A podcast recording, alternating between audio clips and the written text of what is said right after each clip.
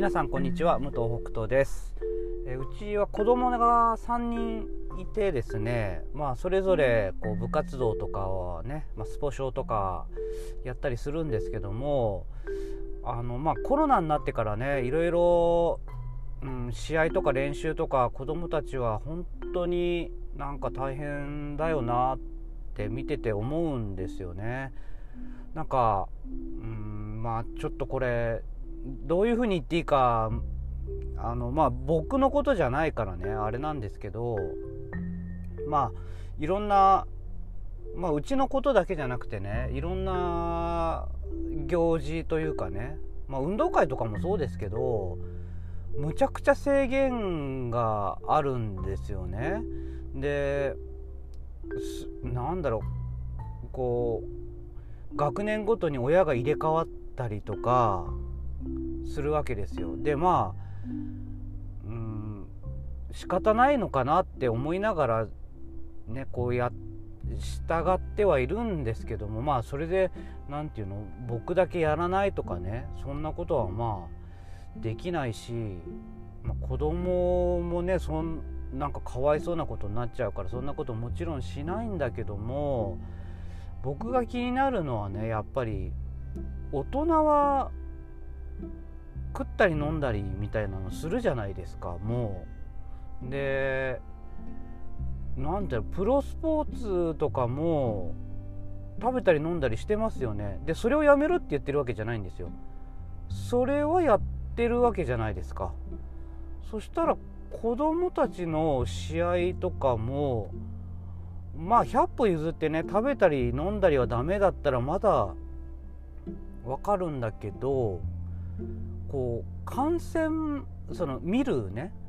見ることを制限するっていうのはなんでなんだろうってすごくちょっとやっぱ疑問に思っ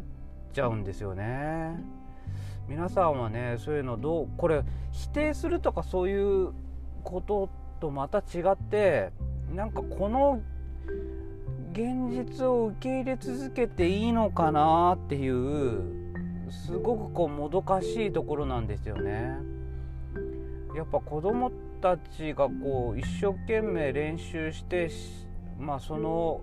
ね成果っていうのかなこの練習を繰り返してきたことをやってきたことを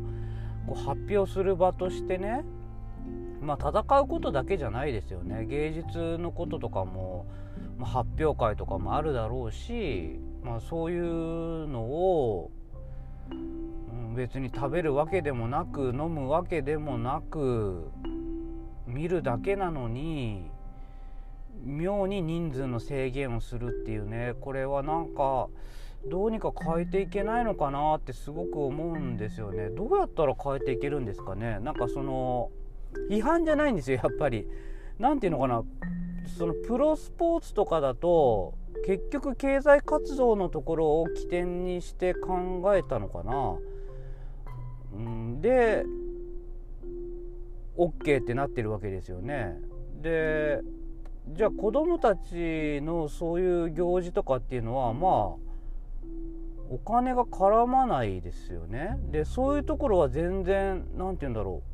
うオープンになっていかないっていうところに関しては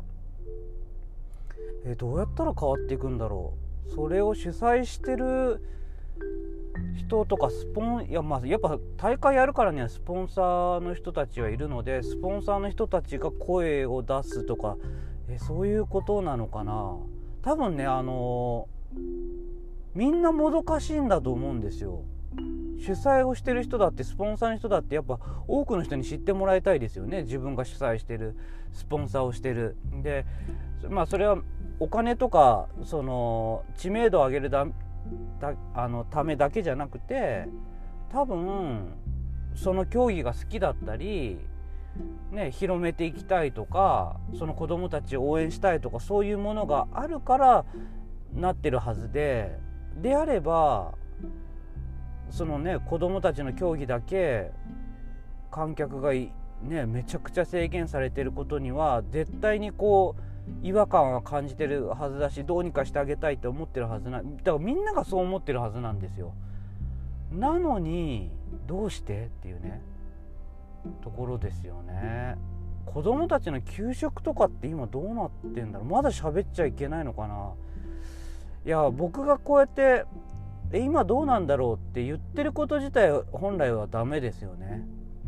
もう関心が薄れてきてるってことですもんね。子供たちのことに対して。あこれいけないな本当に。なんか自分でも超反省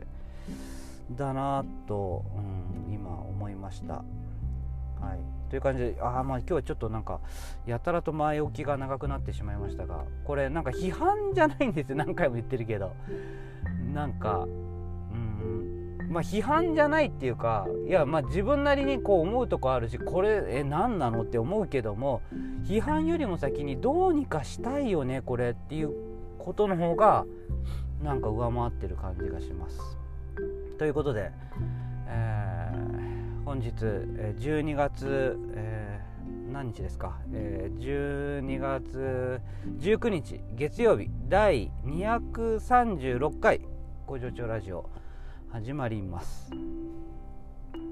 この番組は好きな日に働くエビ工場パプアニューギニア海産代表武藤北斗が争わない組織づくりについて平日毎日お届けしております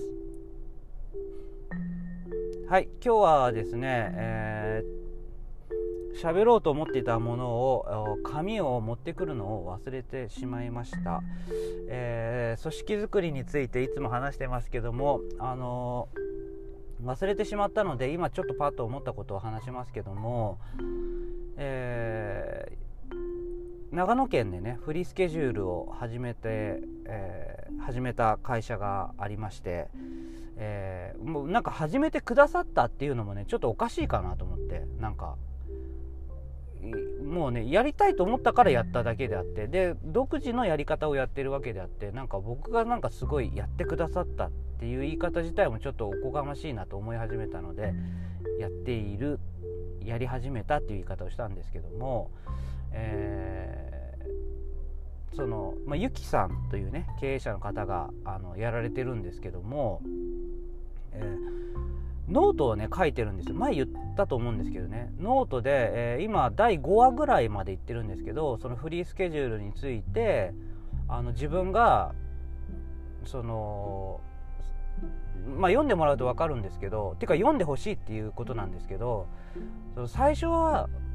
もう無理だと思ったりとかで思ってたけどもこうこのねラジオこのポッドキャストを聞いてくれてたそうなんですよ。それがきっかけみたいなところがあるみたいで。でそこから多分あれ？自分のところとか当てはめたらこういう風な考え方ができるなとか自分は何でこういうふうに思ってるんだろうとかいろんなことをこうその時のことを書いてくれてるんですよ。書いてくれてるじゃない書いてるんですよ。で僕それ読んでてめっちゃくちゃ